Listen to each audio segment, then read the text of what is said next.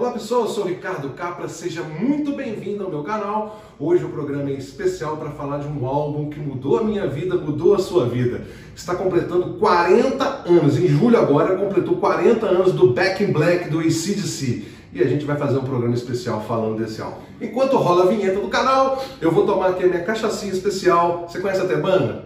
É a melhor cachaça do Brasil. Tô tomando de doce de leite, mas tem um lançamento especial, a Tebana Honey de mel. Você vê esse vídeo até o final, vai ter um cupom de desconto para você comprar sua tebana com 10% de desconto. Segue a vinheta! Inicialmente, o ICDC é uma banda australiana formada em 1973 pelos irmãos Angus e Malcolm Young. Aliás, eles são escoceses, foram para a Austrália novinhos. E por falar em Austrália, o rock australiano merece um programa especial. Nós estamos falando de Man Network, nós estamos falando de Nexus, nós estamos falando de ACDC. Em breve vamos fazer um programa das bandas australianas.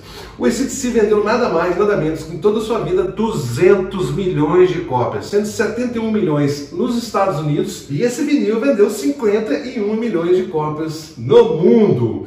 Quando eles lançaram inicialmente, eles acharam que não ia vender nada. Estavam certos. 51 milhões de cópias. Para começar a contar a história do ACDC, a gente tem que falar do nome. Nos anos 80, aqueles dogmas falavam antes de Cristo, depois de Cristo, se você tocar o vinil ao contrário, o capeta fala. Rolou vários dogmas. Mas na verdade, nada disso. ACDC é simplesmente quando os irmãos Young olharam para a máquina de costura da família, estava lá ACDC corrente alternada e corrente contínua. Isso representava o som da banda, aquela energia bacana.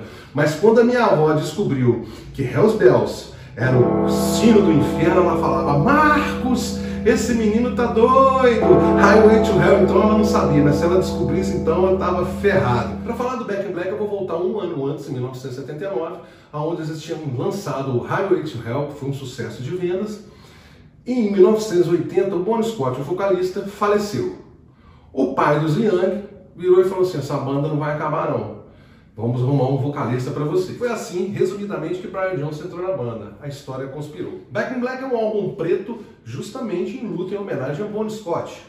Eles foram para Bahamas gravar esse álbum. O produtor deles, um cara foda, pedindo sempre uma música para tocar na rádio para dar visibilidade, assim que rolava nos anos 80.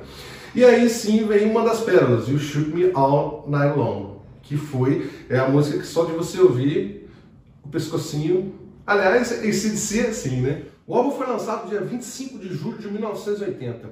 Demorou um pouquinho para pegar, mas quando pegou, ele ficou 131 semanas no top 10 da Billboard. Sabe o que, que é isso? Eu não, só eles. Esse álbum pertence à lista dos 200 álbuns definitivos do Rock and Roll Hall of Fame. Back in Black, senhoras e senhores, ACDC. Obrigado por ter assistido esse vídeo até aqui, celebrando os 40 anos desse álbum maravilhoso, Back in Black.